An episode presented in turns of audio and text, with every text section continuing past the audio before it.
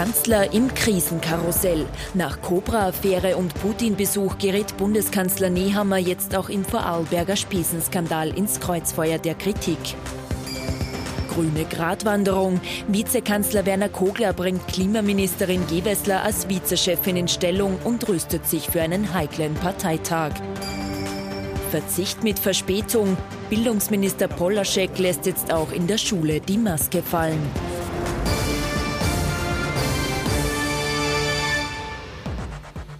Und ich wünsche Ihnen einen angenehmen Sonntagabend. Herzlich willkommen zu unserem politischen Wochenrückblick. Fein, dass Sie mit dabei sind. Mit dabei, wie gewohnt, am Sonntagabend unser Politikexperte Thomas Hofer. Schönen guten Abend. Schönen guten Abend, Herr Knapp. Und unser Meinungsforscher Peter Heik. Auch Ihnen einen schönen Sonntagabend. Recht herzlich willkommen. Guten Abend, hallo.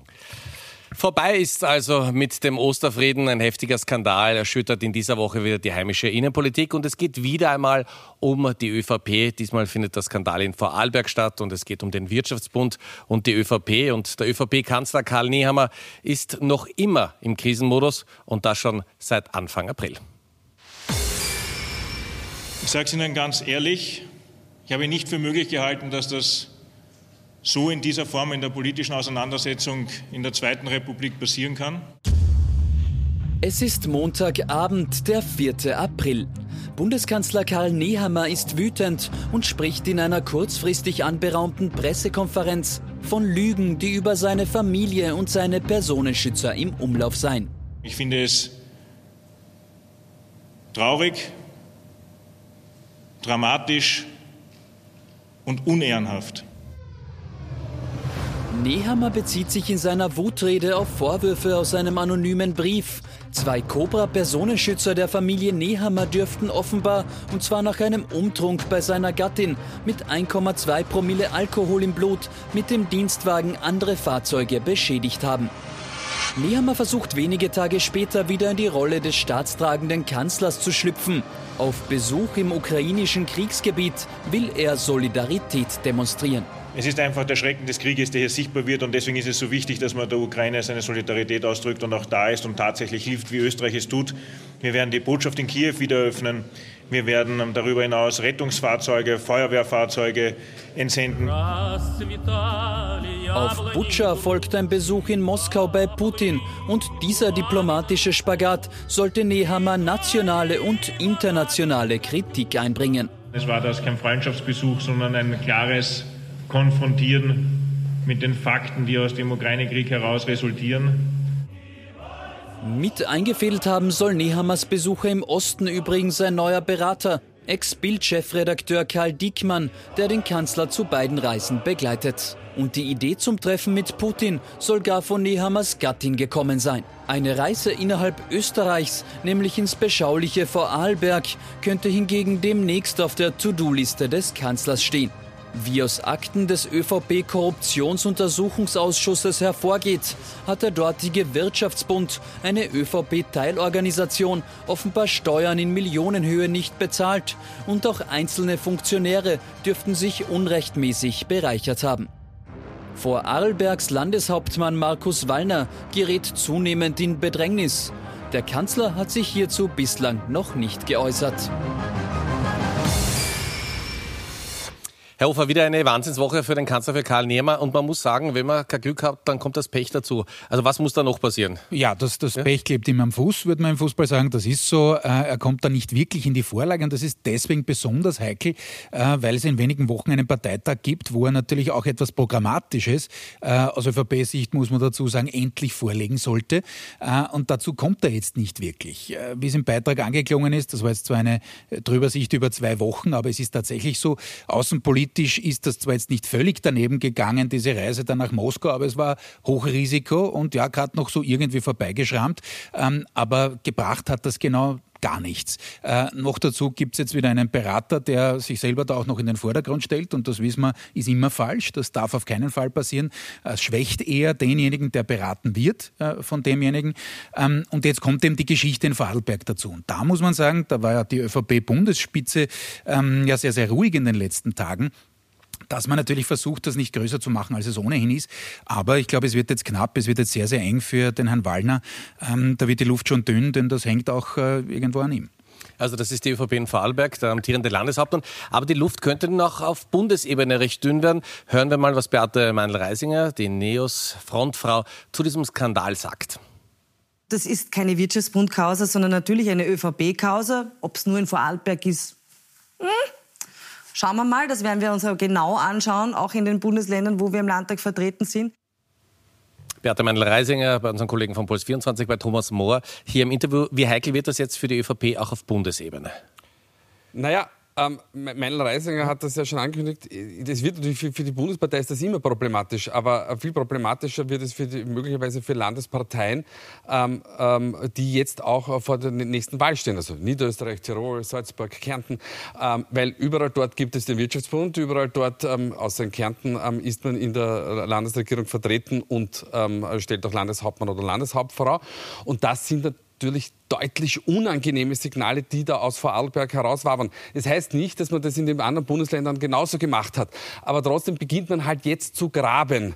Und das ist natürlich, also das braucht eine, eine, eine Partei, die in die nächste Landtagswahl geht, natürlich überhaupt nicht. Und all das färbt dann natürlich auf die Bundespartei ab. Also eigentlich schlechter kann man es nicht erwischen. Und das ist ein Satz am Ende der Woche. Ja. Kommen wir mal zu Kanzler Karl Nehammer. Also wir haben ihn erlebt, als es um äh, diese Cobra-Affäre ging. Da ist er als mhm. Wutkanzler mhm. aufgetreten. Dann hat er sich versucht, so als Vermittler. Man hat das Gefühl, so das richtige Profil hat er noch nicht gefunden. Auf der anderen Seite, welches bleibt ihm denn noch übrig momentan? Nun, derzeit ja. ist er, wie wir es gesagt haben, im Krisenmodus, da ist er permanent in der Defensive. Äh, und wenn wir noch einmal zurückblicken auf seine bisher sehr kurze Amtszeit, ähm, muss man sagen, am Beginn ja, diese Stilwende hat er hinbekommen, da hat er sich ein bisschen abgegrenzt, zumindest vom Stil des Sebastian Kurz, inhaltlich ja weniger, aber seither kam dann eigentlich kaum mehr etwas. Und da muss man sagen, ähm, ist es auch schwierig mit den Grünen. Im Übrigen, das wird das nächste Problem werden, auch was Vorarlberg angeht. Da sitzen auch die Grünen mit in der Koalition. Die können da nicht äh, zur Tagesordnung übergehen. Das heißt, dieser Faktor ist auch noch da. Das äh, reflektiert dann auch zurück an, an, an die Bundesregierungsspitze.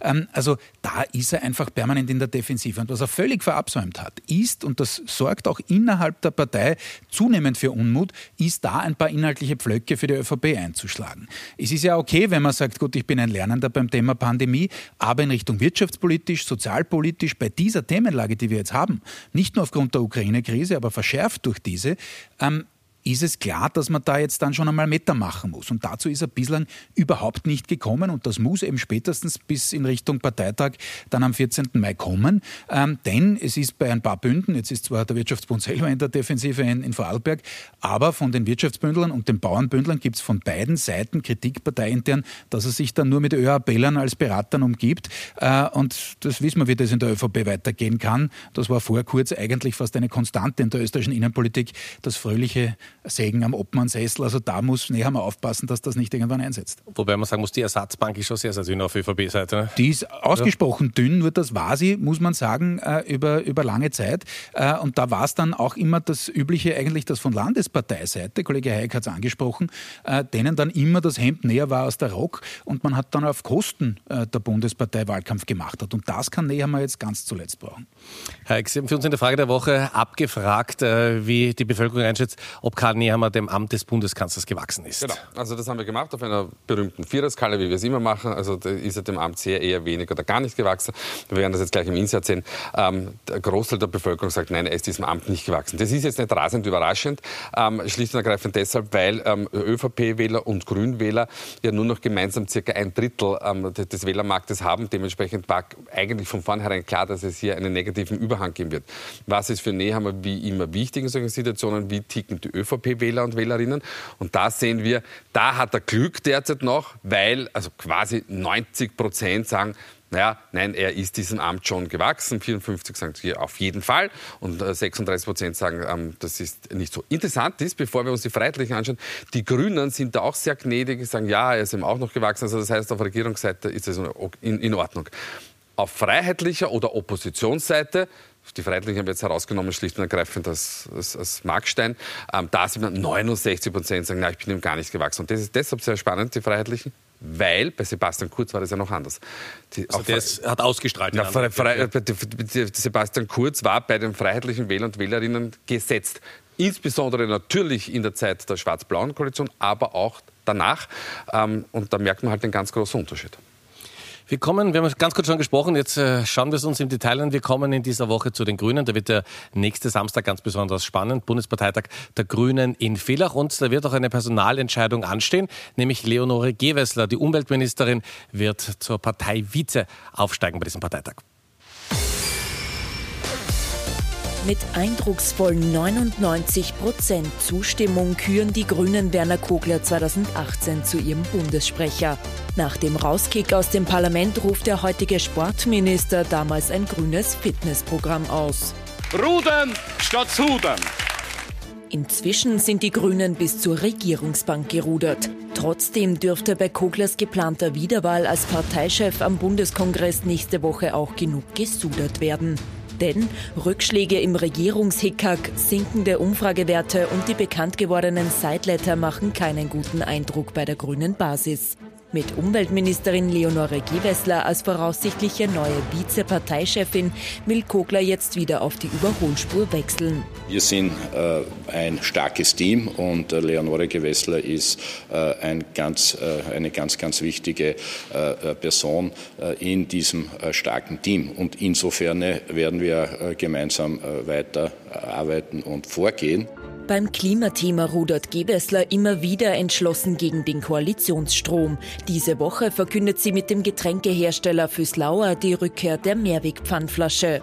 Die Natur, die Umwelt in unserem Land ist von unschätzbarem Wert für uns alle. Und es ist unsere Aufgabe dafür zu sorgen, dass auch zukünftige Generationen davon noch profitieren können. Türkisen Gegenwind bekommt Gewessler diese Woche bei ihrem verhängten Stopp des Lobautunnels. Die Wirtschaftskammer Wien legt ein Gutachten vor, laut dem Gewessler den Bau rechtlich gesehen gar nicht stoppen dürfe. Im schlimmsten Fall solle sogar eine Ministeranklage drohen.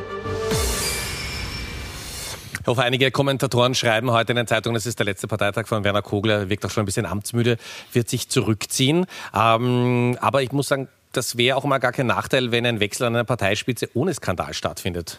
Ja, ja. wenn Sie so wollen, äh, wäre das eine Abwechslung wieder mal. Äh, das stimmt schon, aber äh, man darf nicht vergessen, was Kogler für die Grünen geleistet hat. Ich bin zwar auch der Meinung, dass äh, Gewessler da jetzt Ante Portas ist, äh, dass das jetzt quasi der erste Schritt ist, dass man sie mal aufwertet zu Vizeparteichefin und der nächste wird wohl sein, dass sie dann, weil die Frage ist, wer sonst, äh, wer nach ihm, dass ihm dann nachfolgt bei der nächsten Nationalratswahl als Spitzenkandidatin, davon gehe ich jetzt einmal mal aus.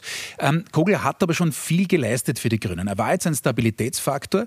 Er hat jetzt in der Öffentlichkeit vielleicht nicht so äh, sozusagen äh, den Drang nach vorne gehabt. Das kann man sicherlich kritisieren, ist so.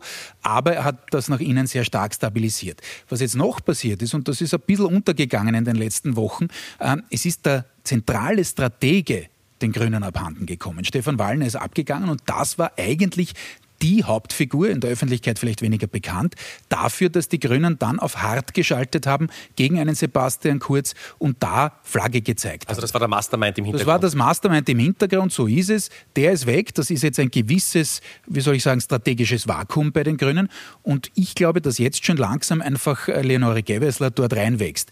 Mit einigem Gegenwind, denn sie ist natürlich, äh, Entschuldigung, die Farbenspiele für die Türkisen und die Schwarzen, im Übrigen die Wirtschaftskammer in Wien würde ich eher nicht als Türkis einstufen, Stufen, sondern eher als schwarz, ähm, durchaus ein rotes Tuch. Äh, und zwar nicht nur wegen des Lobautunnel, denn natürlich hat sie da Meter gemacht jetzt im vergangenen Jahr für die Grünen wegen ihrer Performance im Klimaministerium ist da jetzt einiges auf, auf dem Speisezettel bei den Grünen.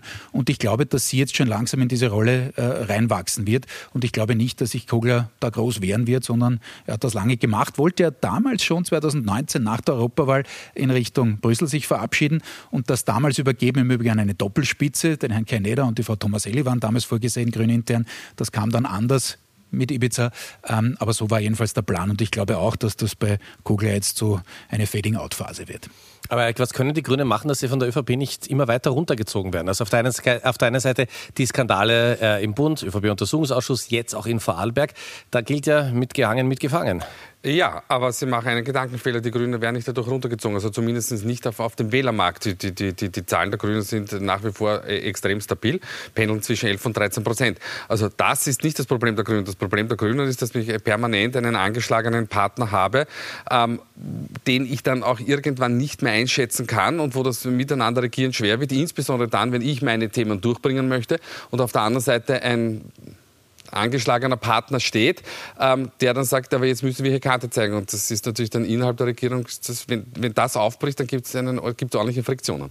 Kommen wir zur möglichen Spitzenkandidatin bei der nächsten Wahl, wann immer sie stattfindet, zu Leonore Gewessler. Sie haben bei der letzten Wahl 2019 abgefragt, was waren die Motive, um Grün zu wählen. Und das schauen wir uns jetzt mal ganz kurz an. Das waren also bei der letzten Wahl die Motive, um die Grünen zu wählen. Und da ist äh, Umwelt- und Klimaschutz äh, mit 62 Prozent äh, klar das stärkste Motiv. Jetzt, ich als bescheidener Amateur muss sagen, da macht es doch Sinn, jemanden in die erste Reihe zu stellen, der massiv dafür steht. Sie lächeln also nicht. Äh, ja, also äh, ich, ich, finde, Sie sind ein ganz, ganz ausgezeichneter Moderator und Sie machen das ganz, ganz super. Ähm, auf der Beratungsseite würde ich nicht wechseln, weil das wäre ein Trugschluss.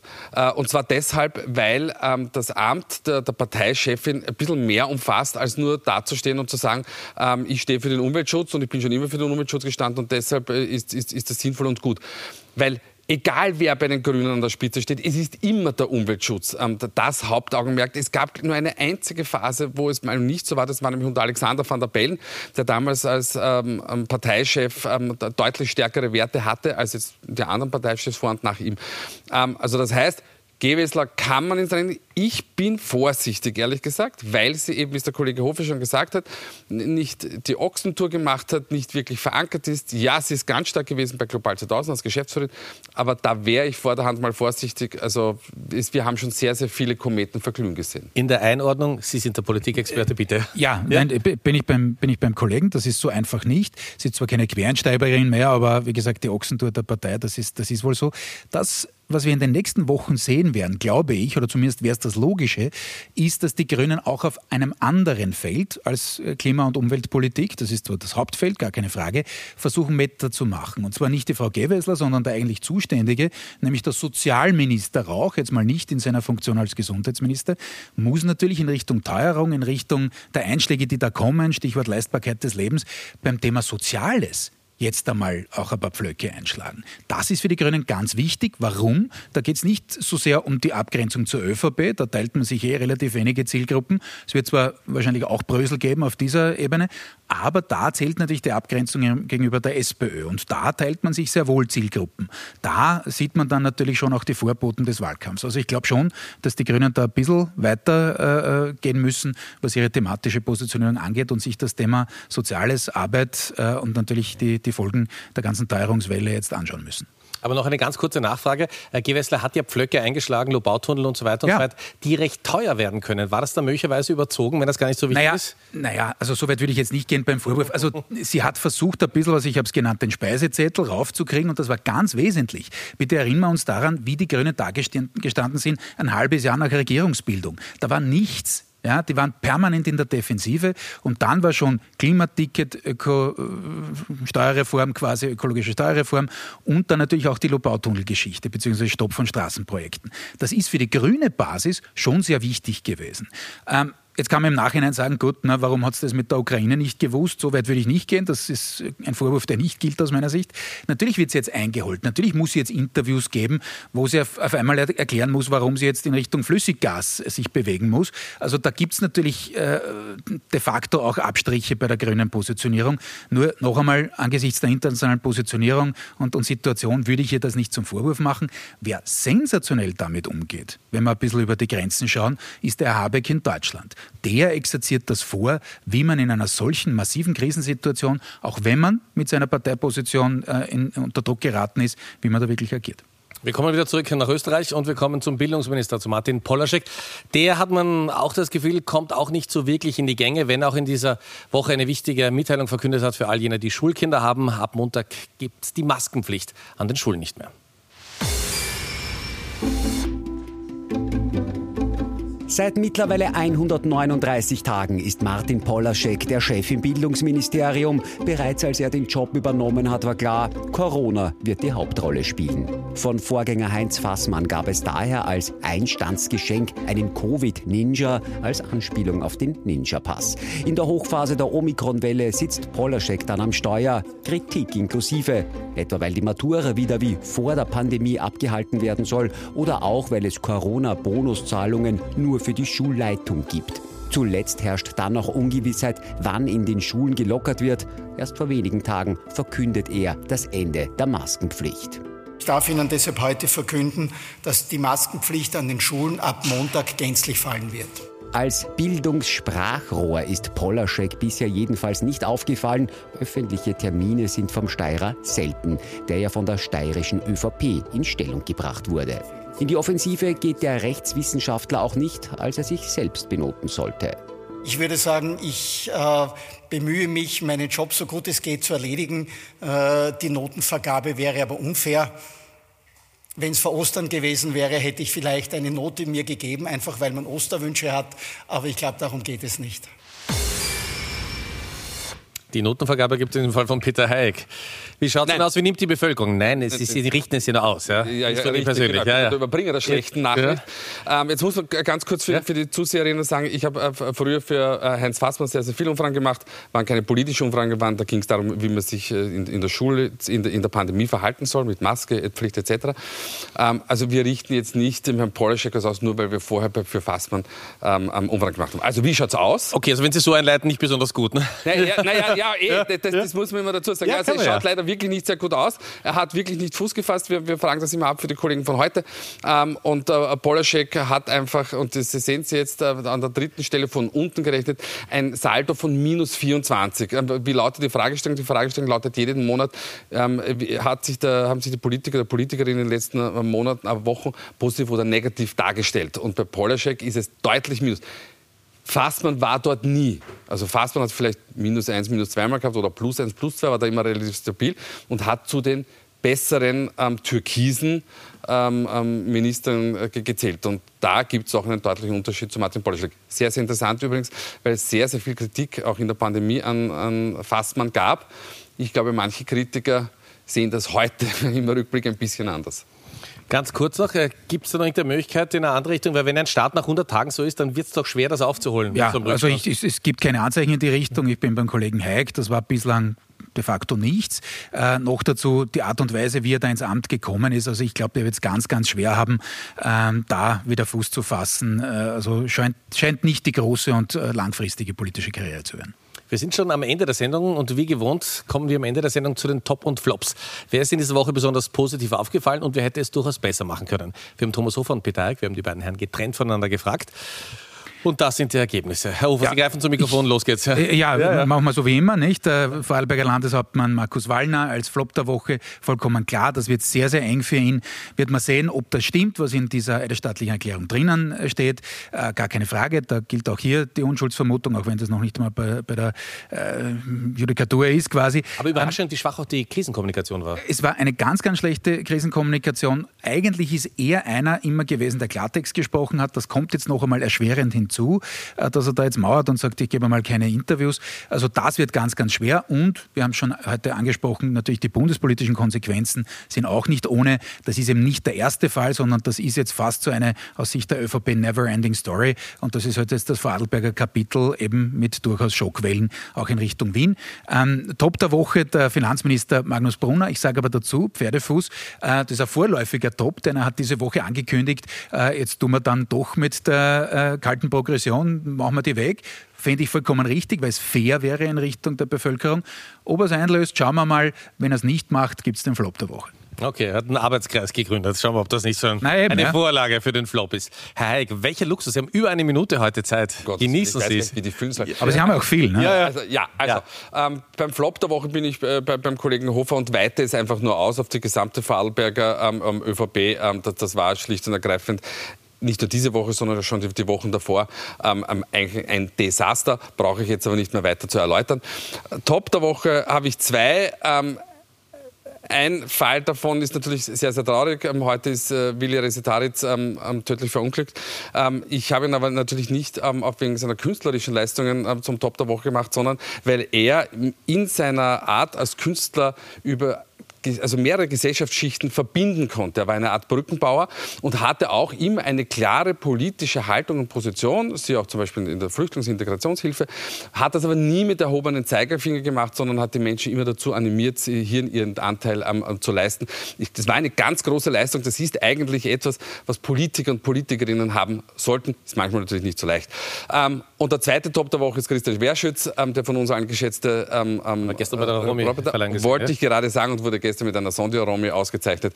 Ich finde, die hat er auch äh, zurecht bekommen. War sehr, sehr beeindruckende Rede. Absolut. Gestern Abend. Meine Herren, herzlichen Dank. Ich darf mich bei Ihnen fürs Zuschauen bedanken. Bei uns im Programm geht es weiter mit einem Im Fokus Spezial. Wir gehen der Fragestellung nach, wie korrupt ist Österreich tatsächlich.